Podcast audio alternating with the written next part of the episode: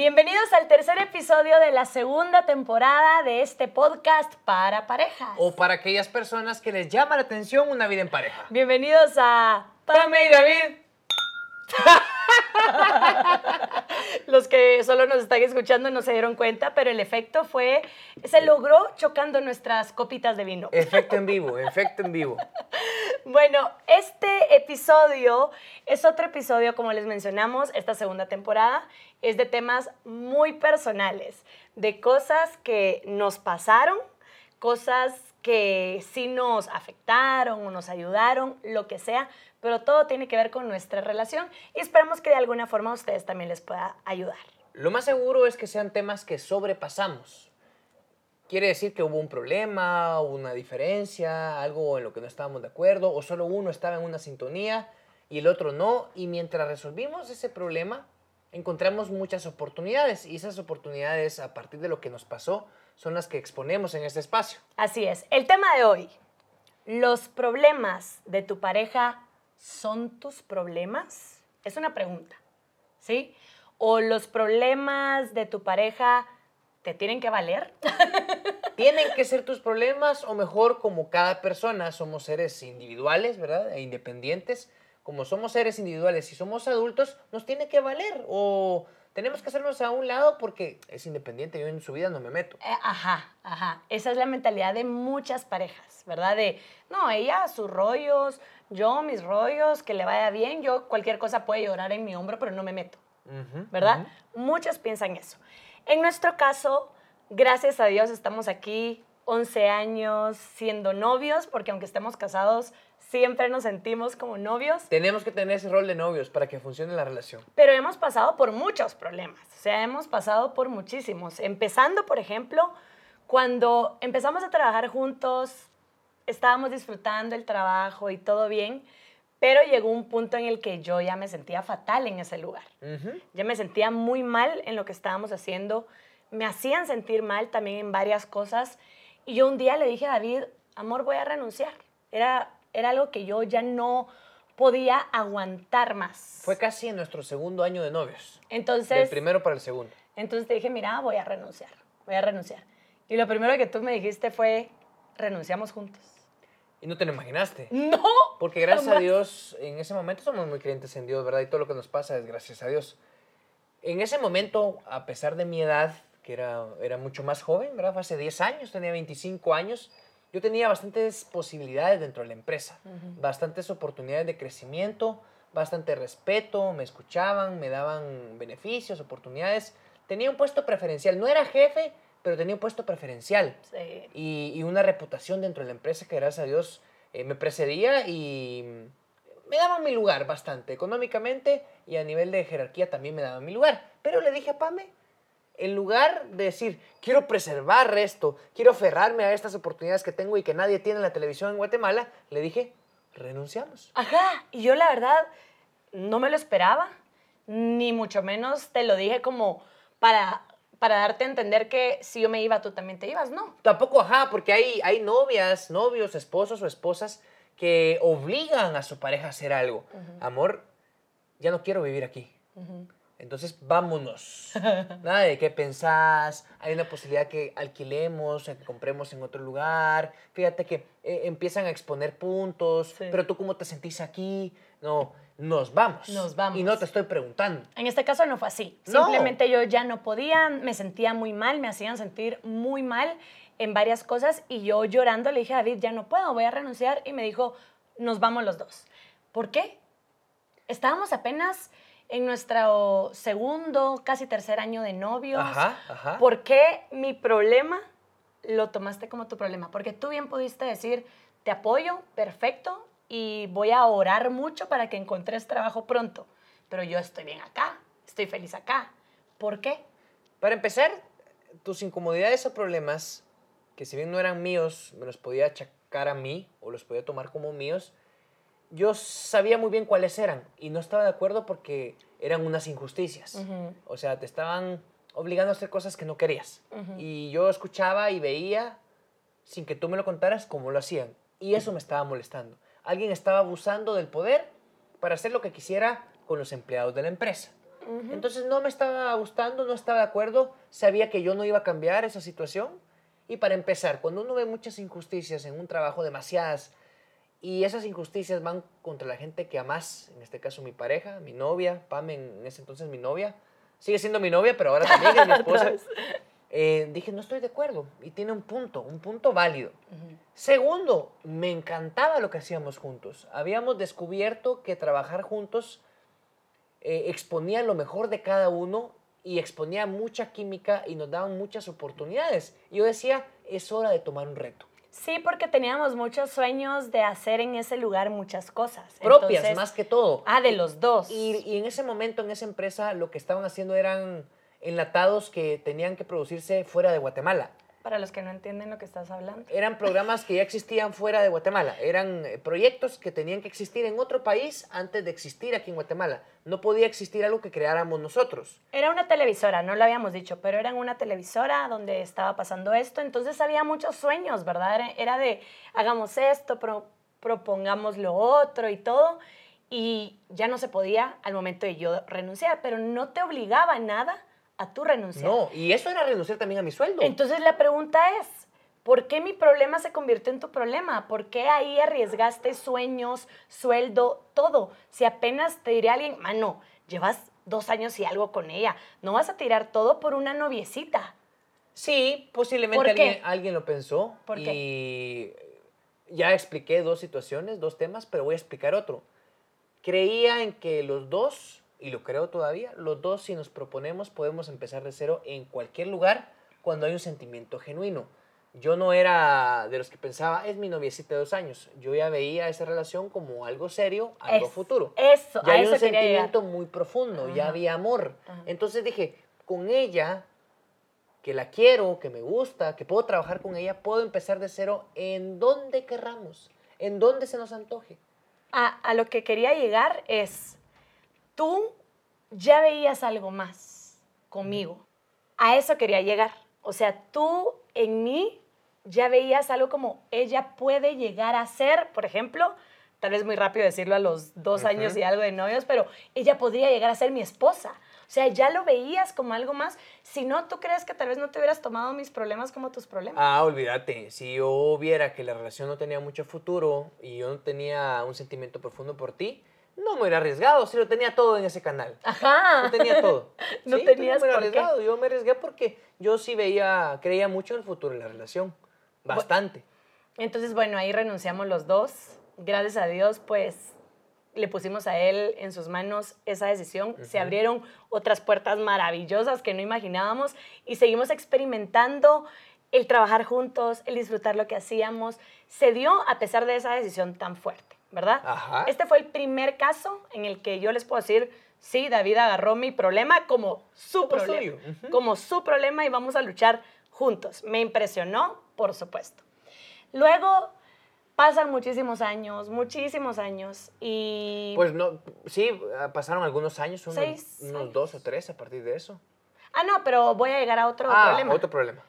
Llegaron, pasaron unos seis, cinco años tal vez, y viene el problema más grande que yo he enfrentado con mi familia y que tú tuviste todo para huir. Tuviste todo para decir, zafo, esto está grueso, me voy. No, ¿con qué necesidad me meto yo a este relajo? Y decidiste quedarte. De hecho, hubo, tal vez no tenemos el relato directo, ni nombre de apellidos, pero yo estoy seguro que hubo personas que pensaron, allí tiene que huir David. Ahí se va a zafar. Lo conocemos, ahí se zafa o lo que le conviene a él es no estar en esa relación. Les voy a contar qué pasó. Eh, muchos ya se saben la historia, pero así en resumen. Nos empiezan a llegar amenazas, a mi casa, a mi familia, ¿verdad? O sea, mi hermano, mi mamá y yo empezamos a sufrir de persecución, de amenazas, de muchas cosas de si no hace tu mamá esto, le vamos a hacer esto. Si tu mamá no hace lo otro, va a sufrir esto, ¿verdad? ¿Y, señalamientos después? Señalamientos, por supuesto. O sea, muchísimas cosas porque si ella no hacía algo, le iban a hacer tal cosa. Ella era, era jueza en ese entonces. Entonces, esto lo vivíamos mi mamá, mi hermano y yo. Obviamente, David siendo mi novio, yo le cuento, mira, está pasando esto, está pasando lo otro, aquí se está metiendo la prensa, aquí se está metiendo todos los medios de comunicación, todos los periodistas. Ahí David pudo decir, esto está muy grueso, esto es muy mediático, esto va a ser demasiado polémico, zafo. Pero... aparte, perdón que te interrumpa con, pausas. Cuando es mediático un asunto, un problema, y uno trabaja para los medios, hmm. uno es el perjudicado. Porque si yo quiero, se supone, ¿verdad? Si yo quiero tocar las puertas o quiero adquirir posiciones o beneficios, estoy trabajando en los medios, pero estoy involucrado con alguien que tiene un problema que es mediático, me va a costar conseguir algo más en los medios. En ese momento yo no pensé en eso y gracias a Dios no fue ni cerca de eso. Pero yo creo que, bueno, no sé si a mí me hubiera pasado con algún novio, ¿verdad? Y veo que el problema sí está muy grueso y que podrían involucrarme en algo, tal vez yo hubiera dicho me voy. O sea, no sé, la verdad que como no me pasó, por eso te estoy preguntando a ti, ¿verdad? Tú tuviste todo para decir me voy de acá, yo no quiero esto, yo quiero cuidar mi carrera, yo quiero cuidar mi nombre, yo quiero cuidar todo, porque aquí en una cosa que se inventaban, nos metían a todos. Y sigue pasando hasta el momento, ¿verdad? Una cosita y todos van. ¿Por qué te quedaste? Es más, hasta yo te dije, creo que ahorita podés zafarte porque esto puede estar muy fuerte. No, de hecho me abrió la puerta varias veces y me dijo, ya, puedes salir. vaya, Chucho, vaya para la calle, pues. Sáquese, pues. No, pasó, sí pasó, pasó. Esta diferencia del primer problema que contaste del canal de televisión donde trabajamos juntos, este sí me lo tomé muy personal. El primero fue entiendo que le estén haciendo esto a Pame, no me gusta que se lo hagan. Lo mejor es irnos de aquí, empezar de hacer en otro lugar, hacer cosas juntos por otro lado, seguir nuestra relación juntos por otro lado, fuera de este lugar. No lo tomé tan personal, simplemente apoyé una decisión que tenías. Aquí sí lo tomé personal. Sentí que era contra mí. Porque primero estaba sufriendo mi amada, mi novia, la que tanto amo y amaba en ese entonces también. Yo dije, es imposible que esté sufriendo, no tiene por qué sufrir. Ahora, más que nunca, le tengo que demostrar que la amo. Y yo, más que nunca, tengo que ser una carga menos. Ah. No tengo ni que generarle problemas, ¿verdad? no tengo que ser una carga más. Sí, porque si te ibas. Sí, imagínate, iba a ser una carga más. O si empezaba a tener un comportamiento malo, dudoso, malo, indiferente. No, no tengo que ser una carga para ella. Y tengo que ofrecerle todo mi apoyo y ponerle el hombro. Eso sí, con los límites que ustedes me pongan. Es un problema en familia de ustedes, tu mamá, tu hermano, tuyo, hasta donde me dejen entrar. Tampoco, no se preocupen. ¿Y qué pasó? Pues cuénteme. No, hasta donde me permitan entrar va a ser mi problema. ¿Verdad? Si me ponen un límite, yo sabré respetar y hasta en el límite yo voy a seguir apoyando. Pero lo tomé mío. También porque estaban señalando a una persona que quiero mucho. Aparte de la que amo, que es mi novia, ¿verdad? Que, que hasta a ti te, te pasaron señalando, ¿verdad? ya contaremos todo eso, ¿verdad? Creo que no es el momento. No. Eh, no por miedo, sino porque este es otro tema. Mm, Dios está encargado. Pero hasta, hasta tú saliste salpicada en ese, en ese señalamiento. Pero estaban señalando a alguien que quería y que yo ya conocía bien. Porque como tú dijiste, ya había pasado algunos años. Y yo ya conocía, por ejemplo, de dónde tenían los fondos mi suegra. Yo sabía que tenía cinco trabajos y que tenía muchos años ganando muy bien en esos trabajos. Yo lo sabía porque yo conocía a la gente con la que trabajaba. Yo estaba muy enterado de todo. Entonces, ¿cómo es posible que la señalen de algo que no tiene nada que ver con lo que ella es? Y lo tomé personal. Y yo dije, ah. si les van a dañar a ellos, pásenme a mí el balazo también. Ah, Entonces sí lo tomé muy personal. Y, y, no sé si hice bien o mal, pero hoy no me arrepiento. Al contrario, creo que eso hizo que los cuatro entráramos en una relación más pura, más directa, más compenetrada. Creo que mi relación con mi suegra era muy buena, pero a partir de ese momento es profunda, es, íntima. Es de mamá e hijo. exactamente, esa es la relación que tenemos. Qué, qué, fuerte esto y creo que me voy a poner a llorar. Porque en esto que nos tocó vivir como familia, muchos amigos dijeron, Zafo, no quiero... y familiares. No quiero tener nada que ver con Pamela Safo. Alguien se tomaba una foto conmigo y ya lo criticaban por juntarse conmigo. No digamos familiares. Personas demasiado cercanas, dijeron, mm, mm, zafo. Cuando digo demasiado cercanas, no se imaginan. Increíble. No se imaginan el nivel de, de Cercanía. de cercanía que era. Y decidieron irse porque no querían. Decían, esto es algo mediático, lo hablan en todas partes, aparece en la prensa, aparece en la radio, en la tele, no quiero. Obviamente, cuando yo veía la actitud de todas esas personas hacia nosotros, yo decía, estoy contando los días para que David se vaya. Mm. Era lo que en mi mente pasaba. Yo decía, él recibe insultos, recibe cosas, ¿con qué necesidad? ¿Con qué? Y David se ponía a pelear con la gente en redes sociales y decía, él no tiene por qué si él es una persona que no pelea con nadie, es la paz andando, es la calma andando. ¿Por qué él aguantar esto? Era lo que yo sentía injusto y por eso muchas veces le dije, andate, andate, no tienes por qué aguantar esto. Pero David demostró algo que yo creo que muy pocos seres humanos pueden demostrar, que el amor aguanta todo. Y no solo el amor a mí, sino el amor a mi mamá y el amor a mi hermano, porque él está aquí por los tres, por los tres de decir yo con ellos. Y recuerdo perfectamente que yo le decía, me van a despedir de tal lugar porque la gente está llamando para que me despidan. Me van a despedir de tal lugar porque... la-". Y David, no. Y si te vas, nos vamos. Y aquí todos juntos. Y no, y no. Es que me van a hacer... No, aquí estamos juntos. Nunca estamos solos. Esto es de otro nivel. Y yo todos los días le agradezco a Dios que Él haya puesto en su corazón esas ganas de querer acompañarme en mis problemas.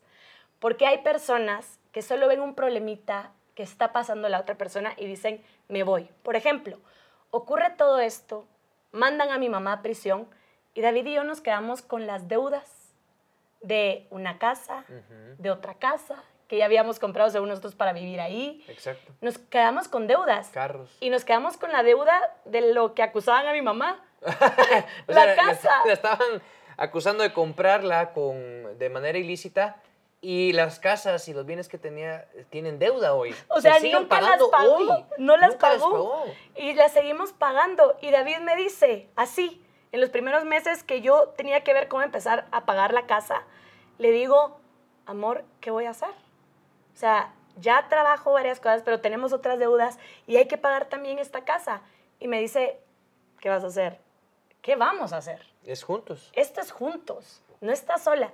Y David ahora tiene las deudas que tenemos nosotros en familia con nosotros. Son nuestras, son nuestras. Y así me dice todos los días, todos los meses me dice, esto no es problema tuyo, es de los dos. Por ejemplo, hay un problema que, que es de la pareja o es de la familia, ya que tú le, les abriste tu corazón y tu mente a muchas personas en tus redes sociales, siento que tengo propiedad para contarlo. Sí. Tú has tenido padecimientos Ese era el último que quería contar. De, de inde- de índole psicológica. Sí. Y son problemas tuyos, están en tu mente, son curables, son tratables como cualquier otra enfermedad, ¿verdad? Porque es una enfermedad. Hay cosas en donde uno no puede meterse más allá. Por mucho que yo lea sobre algo, que yo sepa sobre algo o yo tenga alguna manera de ser particular, yo no me voy a meter mucho en esos problemas porque tú lo tienes que tratar con tu médico, con tu terapeuta, psicólogo, cualquiera que sea el mal, ¿verdad? Hay cosas que uno también tiene que saber hasta dónde meterse. Pero nunca me dejaste. No te dejé. O sea, alguien que me hubiera visto real, porque uno lo que muestra en las redes son solo lo que le conviene mostrar, pero alguien que me ve en el momento de depresión más fuerte, donde la psiquiatra me dice, perdón, no te puedes ir de acá sin que yo te medique a ese nivel, alguien que me ve así dice, David, ¿qué hace ahí? ¿Cómo está aguantando? O sea, no solo aguanta el problema familiar, no solo aguanta tener ahora deudas que no eran de él, sino que todavía aguanta la depresión de la otra. Eso hubieran dicho muchas personas si les hubiéramos contado tal cual lo que Ajá, estábamos viviendo. ajá. Pero decidimos no contarlo, sino que lo, lo dejamos entre nosotros, ¿verdad? Sí. Ni siquiera mi mamá sabía que yo tenía depresión. No, O sea, ella- a los meses se lo contamos. ni me atreví a contarle porque sabía que se iba a echar la culpa, pero no es así. Simplemente uno recibe emociones distintas y cosas distintas en su cerebro, ¿verdad? Pero yo en mi depresión te pedí el divorcio 10.400 veces y David siempre me decía, esta no sos tú, entonces no me voy. Sí. Todo el tiempo, esta no sos tú. Y obviamente después de pasar el ataque que yo tenía de ira o lo que sea con la depresión, yo llegaba llorando diciéndole que no entendía qué me pasaba y todo y él me decía, por eso sigo acá, porque sé que la verdadera Pamela es esta. Sí, yo la conocí y la conozco todavía, ¿verdad? No es que todo el tiempo estés en un personaje, yo conozco tu esencia, la verdadera tú. Esa también fue una decisión fuerte, cómo quedarte a pesar de que yo tenía el problema de la depresión. Al final mi problema de la depresión lo hiciste tuyo, porque tú estabas pendiente. Te ayudo a pagar a la psiquiatra, te ayudo a pagar las pastillas, te llevo, te traigo. O sea, el que me llevaba a mis terapias era David. El que se quedaba horas esperando que yo saliera era David. Esa fue otra decisión que tomaste de tu problema, en este caso la depresión, lo hago mío. Es que este, hay que tener un grado de empatía cuando uno va a tener una relación formal.